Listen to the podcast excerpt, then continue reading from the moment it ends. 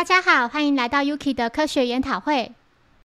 今天要带来第六十三集《大怪兽哥梅拉杀人事件》，对应漫画是单行本第十三卷第一百二十八到一百三十话。阿笠博士带着侦探团四人来到大宝影城参观哥梅拉的拍摄现场。几人在那遇到了博士的朋友，他是哥梅拉的创始人三上大辅，也是这十年以来负责拍摄哥梅拉的导演。负责美术指导的安达辽太警告这几个小鬼，不准用他们的脏手碰到摄影棚布景里的道具。饰演哥梅拉的松井秀豪卸下厚重的哥梅拉装扮，全身汗流浃背。他提议可由他来照顾孩子们，目前并不赶着拍摄。这时，扮演小精灵艾梅拉的女演员坂口由美也出现在现场。艾梅拉就是那个每次遇到危机时刻才会出现的戒指精灵。导演说，大家都很爱哥梅拉，十年来与哥梅拉一起走过艰辛的岁月，就像是一家人一样。电影制作人龟井修认为，哥梅拉的演出最多只到今年而已。这种怪兽电影早就不流行了。陈旧的音乐配上一成不变的演出，花了大把钞票的道具所做出来的特效。每次破损都得花上大笔修理费。刚出道时仅仅十四岁的精灵，今年也已二十四岁，该是改变的时候了。龟井提到，昨天拍摄的毛片已经冲洗出来了，请大家到试映室里去看看。自己想先去用餐。松井带着侦探团来到第一仓库，里头有许多被哥梅拉打败的怪物道具。步美被其中一个恐怖的道具手吓到。吓得他手上的饮料不小心泼到松井的衣服上。柯南询问这个道具手是做什么的呢？松井回复：“这是哥梅拉的手，另外也有可以用遥控器操控的头。”松井请他稍后自己去把那个道具拿过来。不久后，隔壁房传来松井的惨叫声，侦探团立刻上前查看。他们看到松井的右脚大腿上流了不少血。松井表示是哥梅拉。哥梅拉来到这里，拿刀刺伤他之后，带着刀往前面那扇门的方向逃跑了。侦探团赶紧来到前面的房间，从这里可以看到整个摄影棚。这时，龟井就站在场景道具内，他看到哥梅拉缓缓地朝自己的方向走来，期间还踢倒了一桶放置在布景里的油漆。突然，下半身沾着油漆的哥梅拉竟然持刀刺杀龟井。然后拿着那把刀扬长而去。柯南立刻来到现场，沿着哥梅拉留有油漆的足迹一路追上去。正当他冲向外面时，在路口撞上由美。由美表示自己刚才也撞到了哥梅拉。侦探团顺着足迹来到顶楼，但是这里却丝毫没有哥梅拉的踪影。柯南无意间从顶楼往楼下看，发现哥梅拉竟然已经掉到一楼，且全身着火。难道是自杀吗？来到一楼的柯南看着眼前这个哥梅拉，无法相信里面竟然没有人。警方赶到后，柯南向木木说明了刚才的事发经过。虽然道具里没有人，但道具服上有沾到血迹，且还有一把沾血的凶刀掉在一旁。步美、元太及光彦三人感到相当难过。天下无敌的哥梅拉竟然就这样死了。虽然只是个道具，但这下就无法顺利拍电影了。柯南安慰着：“用备用的不就好了吗？”导演说：“哥梅拉只有一个，为了节省经费，每次都是一边修理一边小心使用的。”木木询问导演在案发期间的动向，导演回复：“自己一个人在片场房间做分镜的最后处理，好不容易才完成的。现在哥梅拉被烧毁。”制作人也不在了，那些分镜感觉像是变成了废纸一样。后来，木木在片场初次见到阿笠博士，他早就听新一提过，住在他隔壁的博士常常会发明一些稀奇古怪的东西。听到此话的博士瞪着柯南，柯南笑着请他不要见怪。由美想起，把油漆放在布景里的就是安达。安达提到，案发当时除了松井之外，几乎所有人都在看毛片。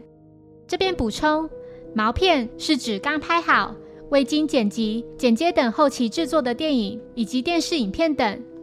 回到故事，近期听说松井经常跟制作人表示，他饰演的哥梅拉已经到极限了，想演些其他普通的角色。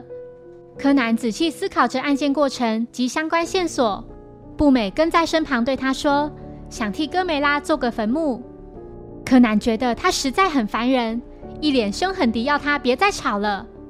步美被吓哭，元太斥责柯南不要像哥梅拉一样生气。他请柯南注意看通往顶楼的那段楼梯，楼梯上并没有尾巴的印子，这表示哥梅拉是一边生气一边爬楼梯的。因为哥梅拉只要生气，尾巴就会翘起来。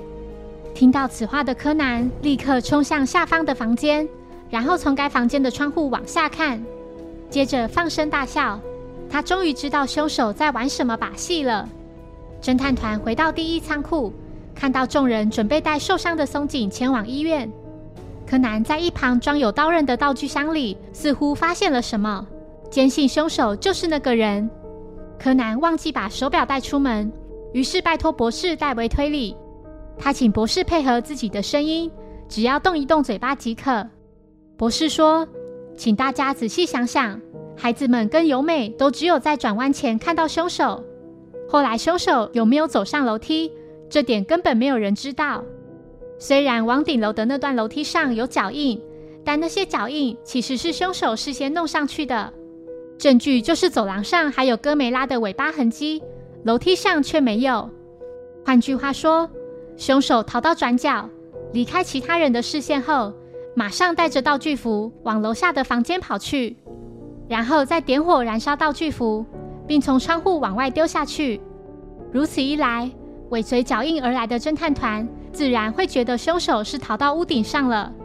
可是屋顶上却没有任何人影。只看得到掉落在地面的道具服。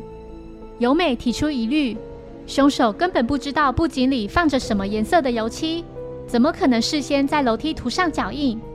安达也说，油漆是自己在案发前碰巧放在那里的。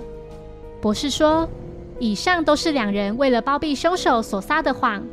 安达怎么可能在开拍前还把油漆忘在那里呢？安达只是附和由美而已。由美应该知道凶手是谁，或许是在走廊上撞上凶手时无意间看到的，在知道摄影棚里发生命案后才说谎。案发当时几乎所有人都在看毛片，凶手只可能是不在试映室里的导演及受伤的松井。在推理进行到一半时，步美三人看到柯南正在使用蝴蝶结变声器，柯南示意几人不要碍事，要他们赶快到另一边去。博士继续说：“凶手就是带着孩子们参观摄影棚，案发前在仓库里被刺伤腿部的松井本人。虽然腿部受了伤，无法杀人或逃走，可是前提是这个伤是在案发前就有的。没错，这个伤是在凶手行凶后丢掉哥梅拉的道具服后，回到仓库，以自己预先准备的另一把刀刺的。这是为了避开调查。”以证明自己无法逃走的手法，孩子们看到的很可能是假血。这里是片场，假血很容易取得。放火烧哥美拉是为了湮灭自己留在里面的任何痕迹。松井用来刺伤自己腿部的另一把刀子，就在仓库里装有刀刃道具的箱子里，他也只能放在那里，因为受了伤之后他已经动弹不得。柯南说：“叔叔还记得吗？”步美于案发前曾在仓库里把果汁泼到叔叔的衣服上，可是叔叔现在身上的衣服上面并没有果汁的痕迹。由美请柯南再仔细想想，会不会是记错了呢？柯南坚定地表示自己真的有看到。由美哭着拜托柯南，请他再仔细想想。松井请由美停止，他认罪并说：“我满脑子只有哥梅拉。”说什么我不想再拍哥梅拉，这些都是制作人捏造的谎言，因为他想说服工作人员同意结束叫好但不叫座的哥梅拉。我一直觉得很奇怪，为何大家都以悲伤的笑容看着我，直到两星期前才知道这个谣言。在那之后，我尝试去找制作人沟通，但他根本不理会，还提到已经开始大肆宣传哥梅拉的最后决战。所以根本来不及改变了。甚至说不用一年，大家就会忘记那个橡胶制成的怪物。看到大家为这最后一集努力的样子，我真的很痛苦。不过我毫不后悔，只觉得很抱歉没能拍摄哥梅拉的最后一幕。只有一点我过意不去，就是让孩子们目击事件的发生。松井被警方带走后，安达询问由美：“他真的在哥梅拉背后看到松井了吗？”由美回复：“没有，自己什么都没有看到。”柯南又问他：“到底是如何知道那就是松井的？”